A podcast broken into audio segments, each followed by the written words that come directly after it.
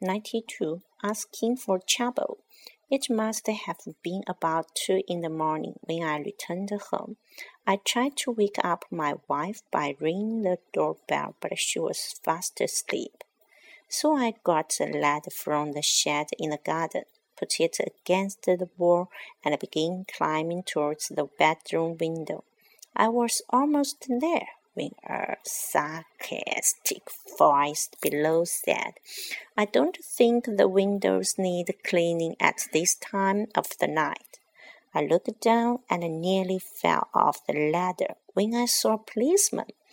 I immediately regretted answering in the way I did, but I said I enjoy cleaning windows at night.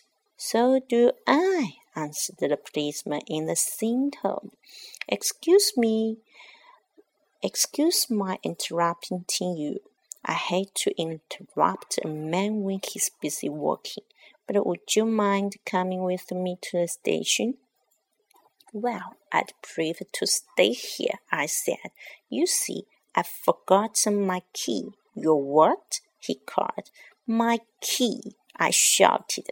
Fortunately, the shouting woke up my wife, who opened the window just as the policeman had started to climb towards me.